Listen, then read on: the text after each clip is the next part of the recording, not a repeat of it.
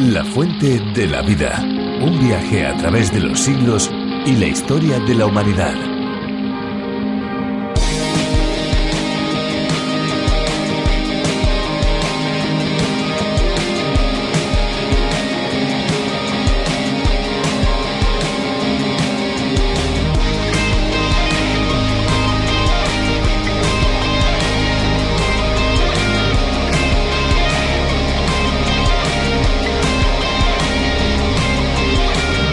Se denomina agua de Valencia al cóctel formado por cava o champán, zumo de naranja, vodka y ginebra.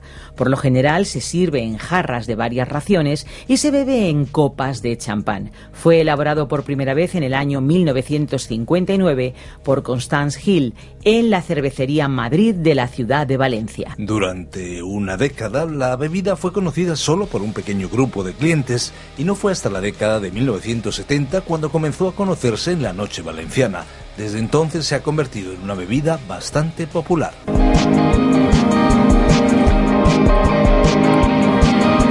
Es La Fuente de la Vida. Bienvenidos amigos, ya saben que de lunes a viernes a esta misma hora y en esta misma emisora les ofrecemos un ameno viaje por las páginas del libro de los libros, un viaje que progresivamente irá abarcando toda la Biblia. Hola Esperanza, ¿qué tal? Hola Fernando, pues muy bien, amigos, ¿qué tal? Les doy, les damos las gracias por hacernos llegar sus mensajes, esas cartas que tanto nos gusta recibir. Muchas gracias por expresarnos sus comentarios, sus reacciones tan diferentes de unos y otros. Les agradecemos agradecemos también por contarnos desde qué emisora nos escuchan, desde qué lugar ustedes reciben este espacio. Ni se imaginan el bien que hacen sus comentarios y sus cartas. La fuente de la vida en otros países se llama A través de la Biblia, espacio preparado por el profesor y teólogo John Vernon Magui. En su versión para España lo hemos llamado La fuente de la vida y ha sido Virgilio Bagnoni, profesor de Biblia y teología, el encargado de su traducción y adaptación. La fuente de la vida es un programa cuyo formato es diferente y también me atrevo a decir sugerente. Es un espacio refrescante, un espacio cargado de esperanza, un espacio que derriba muros y fronteras. Prueba de ello es que en la actualidad este programa se emite en más de 80 idiomas por todo el mundo. La Fuente de la Vida tiene una duración de 30 minutos y durante estos minutos pues vamos a darles la posibilidad también de ponerse en contacto con nosotros, por supuesto si así ustedes lo desean. Si tienen preguntas, dudas, alguna inquietud espiritual, pueden hacérnoslas llegar a la dirección que les vamos a dar. Así que estén muy, muy atentos porque al finalizar nuestro espacio les vamos a dar estas opciones. Y ahora sí, ahora ya les dejamos con una bonita canción. Escuchemos. Las personas son irrazonables, inconsecuentes y egoístas. Amalas de todos modos. Si haces el bien te acusan de tener oscuros motivos egoístas haz el bien de todos modos. Si tienes éxito y te ganas amigos falsos y enemigos verdaderos, hay lucha de todos modos. Y da al mundo lo mejor que tienes y te golpearán y a pesar de ello, da al mundo lo mejor que tienes de todos modos bien que hagas hoy será olvidado mañana. Haz el bien de todos modos. Lo que has tardado años en construir puede ser destruido en una noche. Construye de todos modos. Alguien que necesita ayuda puede atacarte si le ayudas ayúdalo de todos modos. Y da al mundo lo mejor que tienes y te golpearán y a pesar de ello, da al mundo lo mejor que tienes de todos modos. Y da al mundo lo mejor que tienes y te golpearán y a pesar de ello, da al mundo lo mejor que tienes de todos modos. A ver conmigo y esas palmas. Hay de todos modos, de todos modos. Da al mundo lo mejor que tienes, de todos modos. Que se oiga, hay de todos modos, de todos modos. Da al mundo lo mejor que tienes, de todos modos. Porque este programa se llama La Fuente de la Vida? Así se denomina porque hace referencia a cómo Jesucristo sacia nuestra sed espiritual, algo que ocurre a través del conocimiento de su palabra, la Biblia. Y es que el agua es un elemento esencial para la vida, así como lo es Cristo para todo nuestro ser. Él es el agua viva que satisface a los sedientos de encontrar un sentido para sus vidas, de sentirse perdonados de sus pecados, de encontrar refugio en medio de las circunstancias más adversas. En la Biblia encontramos muchas referencias a cómo podemos encontrar en Dios un refugio refrescante en medio de los desiertos de la vida. Es lo que descubrimos en los Salmos y hoy nos vamos a tres de sus capítulos, el 41, el 42 y el 43. ¿Tiene ya su Biblia preparada? Pues vamos allá. La fuente de la vida. Hoy estudiaremos los Salmos 42, 43 y del Salmo 44 los versículos 1 al 4. En este día, estimado oyente, llegamos en nuestro estudio del libro de los Salmos a una sección completamente nueva. Quizás usted recordará que al comienzo del libro de los Salmos, en la introducción, mencionamos que este libro está dividido como el Pentateuco, es decir, los primeros cinco libros de la Biblia. Ya hemos recorrido la sección que corresponde al Génesis, que está comprendida entre los Salmos 1 y 41, es decir, los primeros 41 salmos. Esos eran los salmos donde se hablaba de la creación, como por ejemplo el Salmo 8 y el 19. Y luego vimos que el propósito esencial de Dios es el de llevar a su rey al trono. Llegamos ahora al comienzo del Salmo 42 y esta sección equivalente al Éxodo se extiende hasta el Salmo 72. Vamos a comprobar aquí, de la misma manera en que uno ve al comienzo del libro del Éxodo, que el pueblo de Dios se encontraba en una tierra extraña, lejos de la tierra prometida. Esa gente estaba sufriendo. La bota opresora del dictador estaba sobre ellos. Uno puede oír sus quejidos, sus lamentos, puede escuchar el azote del látigo de los crueles capataces que los castigaban. Ellos estaban pasando por grandes dificultades que, en lugar de disminuir, iban en aumento. Finalmente, sus lamentos y clamor fueron oídos. El Señor intervino a favor de su pueblo sufriente y entonces Él cumplió el pacto que había hecho con Abraham, Isaac y Jacob y los sacó de la tierra de Egipto. Por ejemplo, los primeros siete salmos, desde el 42 hasta el 48, nos presentan las mismas condiciones que encontramos al principio del Éxodo. Pero estos salmos no se refieren al pasado, miran anticipadamente al futuro y revelan las experiencias futuras del remanente de Israel fiel a Dios. Veremos al pueblo de Dios lejos de Jerusalén, separados del lugar santo y alejados del Señor, como lo estaban cuando se encontraban en Egipto. En las secciones del libro de los Salmos equivalentes al Génesis y al Éxodo, Existe un contraste interesante entre los nombres de Dios. En la sección equivalente al Génesis, el nombre Jehová aparece unas 272 veces, mientras que el nombre Elohim ocurre solamente unas 15 veces. Ahora, cuando llegamos a la sección de los Salmos equivalente al Éxodo, el nombre Elohim ocurre unas 164 veces, mientras que Jehová es mencionado solamente unas 30 veces.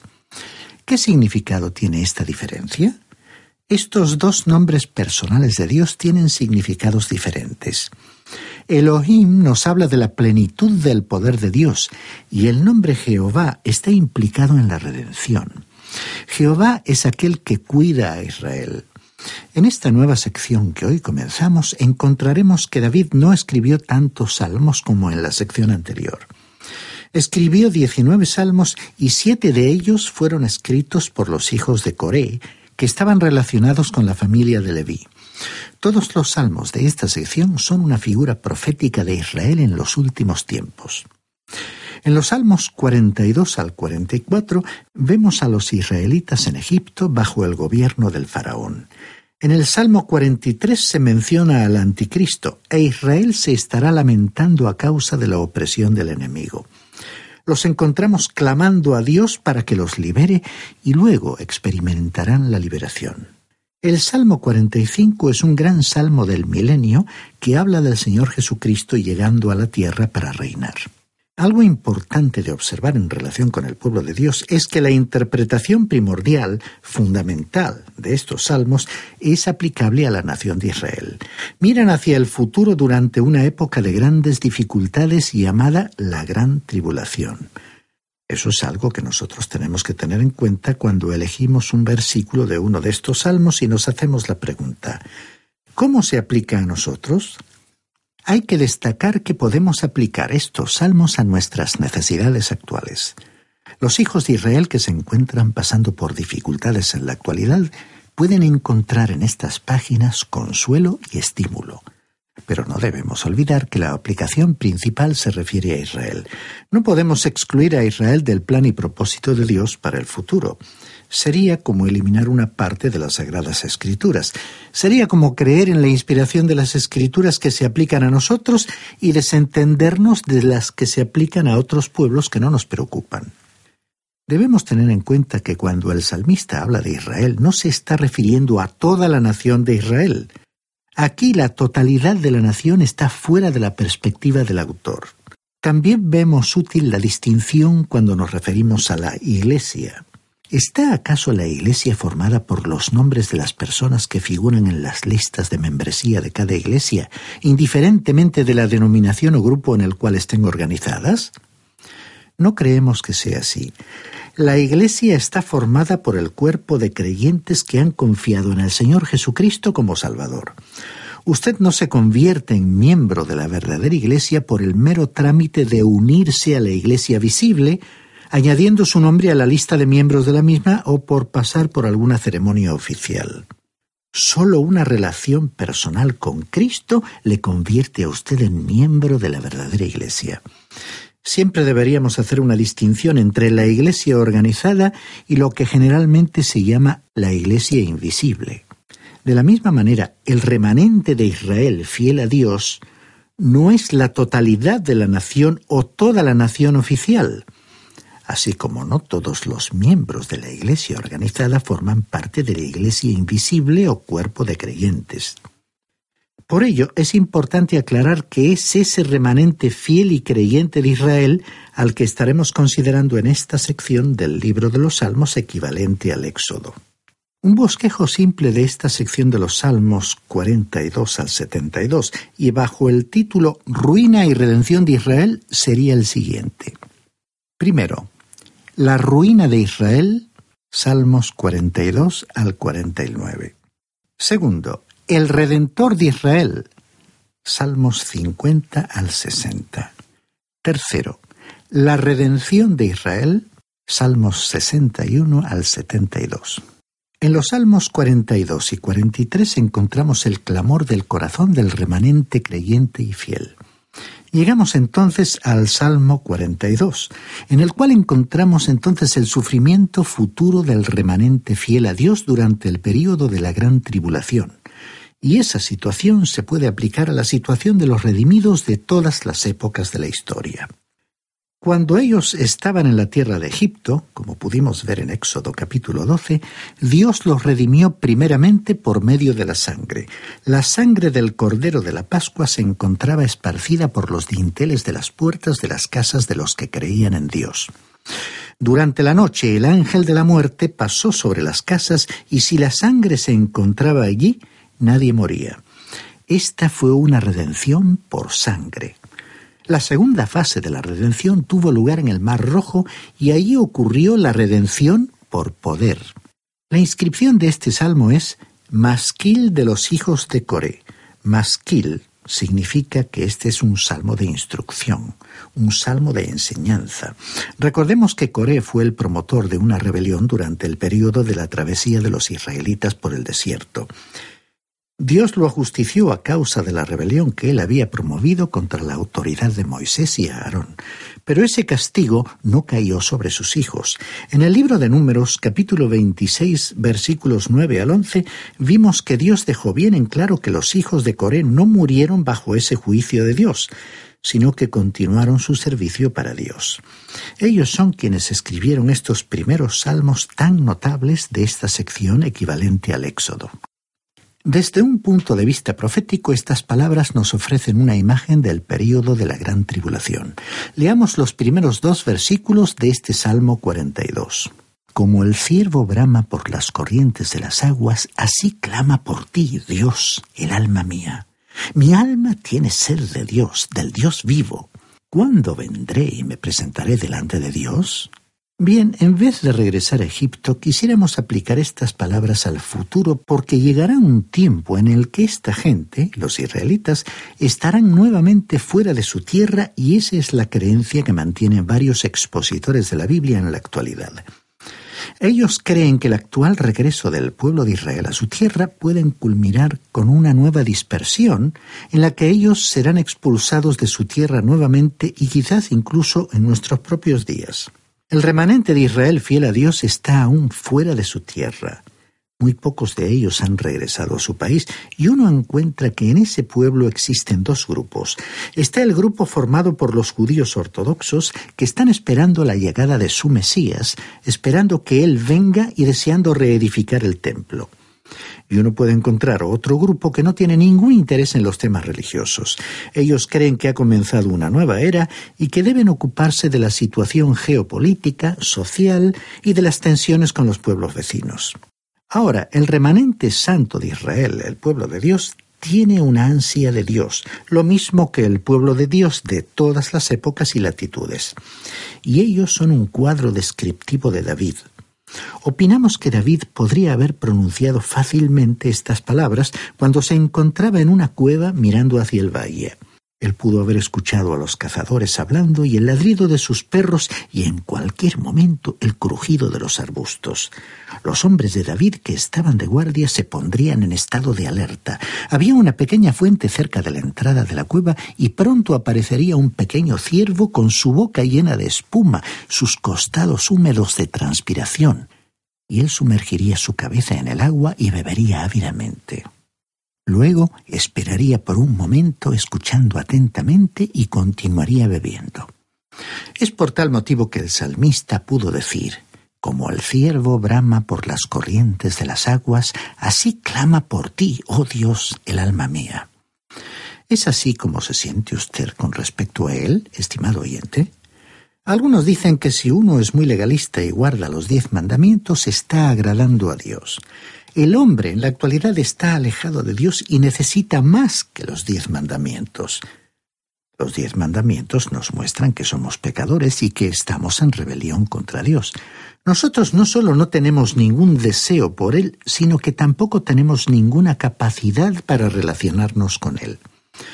Por eso es que nosotros necesitamos nacer de nuevo espiritualmente.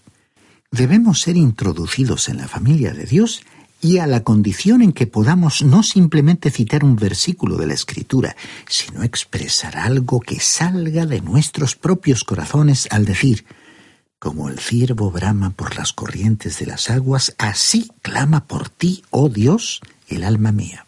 Esto tendrá mucho significado en aquel día para este remanente apartado de Dios y lejos de su tierra, y tiene un profundo significado ahora mismo para muchos de los hijos de Dios. Escuchemos ahora lo que dijo el salmista en el versículo 3 de este Salmo 42. Fueron mis lágrimas mi pan de día y de noche, mientras me dicen todos los días, ¿dónde está tu Dios? Hubo muchas lágrimas allí en las fábricas de ladrillo de Egipto, y también habrá sufrimientos en el futuro. Y esta será la pregunta burlona que resonará en los tiempos de la tribulación. ¿Dónde está tu Dios? ¿Cuándo vendrá el Mesías? Y en el versículo 5 leemos, ¿Por qué te abates, alma mía, y te turbas dentro de mí? Espera en Dios, porque aún he de alabarlo, salvación mía y Dios mío. El salmista se reprendió a sí mismo por su desánimo y se estimuló a sí mismo a confiar en Dios, y dijo en los versículos 6 y 7, Dios mío, mi alma está abatida en mí me acordaré, por tanto, de ti desde la tierra del Jordán y de los Hermonitas, desde el monte Mizar. Un abismo llama a otro a la voz de tus cascadas. Todas tus ondas y tus olas han pasado sobre mí. Estas son las mismas palabras que Jonás utilizó en su oración. En su libro, en el capítulo 2, versículo 3, leemos, Me echaste a lo profundo, en medio de los mares, me envolvió la corriente, todas tus ondas y tus olas pasaron sobre mí. Jonás había descendido a las fauces de la muerte. Durante la gran tribulación, Israel pensará que la destrucción se cierne sobre ellos, pero Dios los liberará. Y en los versículos 8 y 9 de este Salmo 42 se nos dice, Pero de día mandará el Señor su misericordia y de noche su cántico estará conmigo y mi oración al Dios de mi vida. Diré a Dios, Roca mía, ¿por qué te has olvidado de mí? ¿Por qué andaré yo enlutado por la opresión del enemigo?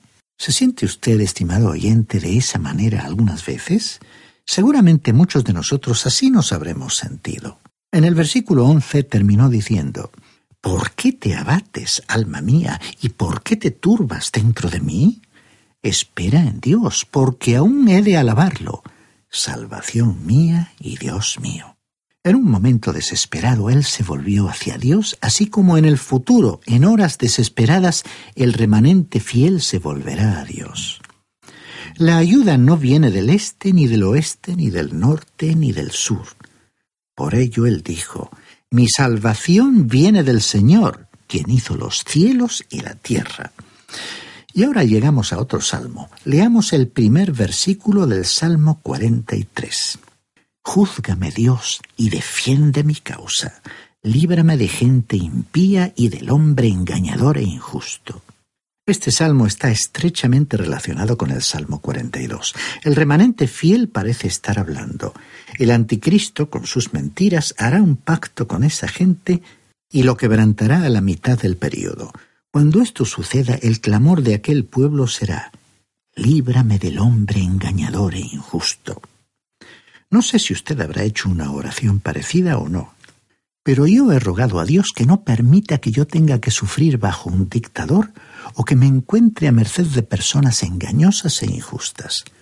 Nosotros necesitamos orar a Dios de la misma manera en que lo hizo el salmista para su tiempo y anticipándose al futuro.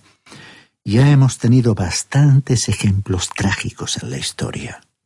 Escuchemos ahora lo que él dijo en el versículo 3. Envía tu luz y tu verdad. Estas me guiarán, me conducirán a tu santo monte y a tus moradas. ¿Qué es lo que le estaba pidiendo en su oración? Bien, el Señor Jesucristo dijo en el Evangelio de Juan capítulo 8 versículo 12, Yo soy la luz del mundo. El que me sigue no andará en tinieblas, sino que tendrá la luz de la vida. Y también dijo en ese mismo Evangelio de Juan capítulo 14 versículo 6, Yo soy el camino, la verdad y la vida. Nadie viene al Padre sino por mí. Estas declaraciones del Señor Jesucristo no fueron olvidadas por quienes le escucharon, porque ellos sabían que si Él era la luz y Él era la verdad, también sabrían que Él era el Mesías que vendría a liberarles. En la frase me conducirán a tu santo monte y a tus moradas, vemos que el salmista deseaba regresar a Jerusalén, quería adorar en el templo y ser conducido nuevamente a Dios. Y ahora el versículo 5 nos dice, ¿Por qué te abates, alma mía, y por qué te turbas dentro de mí? Espera en Dios, porque aún he de alabarlo, salvación mía y Dios mío. Sus oraciones serían respondidas y el Mesías largamente esperado regresaría. En aquel tiempo se cumplirá la profecía de Ezequiel capítulo 36 versículos 26 al 28 que decía, Os daré un corazón nuevo y pondré un espíritu nuevo dentro de vosotros. Quitaré de vosotros el corazón de piedra y os daré un corazón de carne Pondré dentro de vosotros mi espíritu y haré que andéis en mis estatutos y que guardéis mis preceptos y los pongáis por obra. Habitaréis en la tierra que di a vuestros padres, y vosotros seréis mi pueblo, y yo seré vuestro Dios. Y llegamos ahora al Salmo 44, versículos 1 al 4. Su tema fue el clamor de Israel durante el período de la tribulación. Es otro salmo masquil, es decir, un salmo de instrucción, y era de los hijos de Coré. Aunque es imposible determinar la situación histórica de Israel que produjo esta oración, podemos deducir la interpretación profética. Será la experiencia final del remanente israelita fiel a Dios antes de que el Mesías regrese para liberarlos. Escuchemos lo que dice el versículo 1 del Salmo 44. Con nuestros oídos, Dios, hemos oído. Nuestros padres nos han contado la obra que hiciste en sus días en los tiempos antiguos. Recordemos que el juez Gedeón hizo referencia a estos eventos históricos en el libro de los jueces capítulo 6 versículo 13. Él le dijo al ángel del Señor, Ah, Señor mío, si el Señor está con nosotros, ¿por qué nos ha sobrevenido todo esto? ¿Dónde están todas esas maravillas que nuestros padres nos han contado diciendo, ¿no nos sacó el Señor de Egipto? Y ahora el Señor nos ha desamparado y nos ha entregado en manos de los madianitas. Y en aquel día futuro de aflicción, justamente cuando Dios esté a punto de liberarles nuevamente, los israelitas se referirán a la ayuda de Dios en el pasado. Y Dios, que intervino en el pasado, lo hará otra vez. Escuchemos lo que dice el versículo 2 de este Salmo 44. Tú con tu mano echaste las naciones y los plantaste a ellos, afligiste a los pueblos y los arrojaste. Esta alusión se refiere al tiempo de Moisés y Josué. Dios desalojó a los habitantes de Canaán por el pecado con que se destruían a sí mismos y a los pueblos sometidos a ellos, e instaló allí a su pueblo. Y el versículo 3 dice, pues no se apoderaron de la tierra por su espada, ni su brazo los libró, sino tu mano derecha, tu brazo y la luz de tu rostro, porque te complaciste en ellos. Fue Dios quien le entregó la tierra a los israelitas. Ellos no la conquistaron por sus propias fuerzas e inteligencia. Ahora, para nuestra aplicación personal, la frase tu mano derecha se refiere al brazo poderoso de Dios en la salvación revelado hace más de dos mil años en la cruz. Luego tenemos el clamor que salió del corazón del salmista. Escuchemos lo que dice el versículo 4. Tú, Dios, eres mi rey. Manda salvación a Jacob. Cuando aquí mencionó a Jacob, se estaba refiriendo a él como persona, porque Jacob se convirtió en la nación de Israel. Cuando el salmista clamó, Tú, Dios, eres mi rey, estaba hablando sobre el rey de Israel. Nuestro Señor Jesús es el Rey de ese pueblo y vendrá a liberar a su pueblo de sus sufrimientos. Y aquí hay una aplicación para nosotros. Dios siempre está dispuesto a salvar.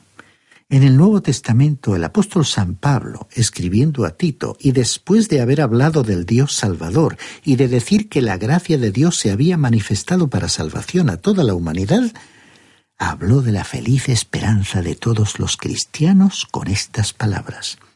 La manifestación gloriosa de nuestro gran Dios y Salvador Jesucristo, quien se dio a sí mismo por nosotros para redimirnos de toda maldad. Estimado oyente, ¿es esta también su esperanza?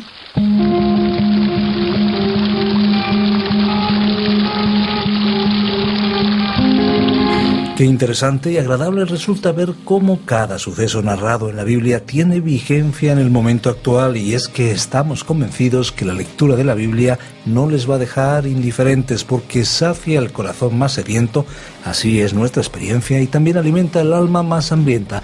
Estamos seguros también que el programa de hoy ha cumplido su cometido. Pues lo decimos en cada uno de nuestros programas y no nos cansamos de repetirlo. Hoy volvemos a decirles que si desean el bosquejo y las notas de este espacio, pues pueden pedírnoslos en nuestra dirección electrónica o bien en nuestro teléfono. Tomen nota. El teléfono es el 91 422 05 24 y la dirección info arroba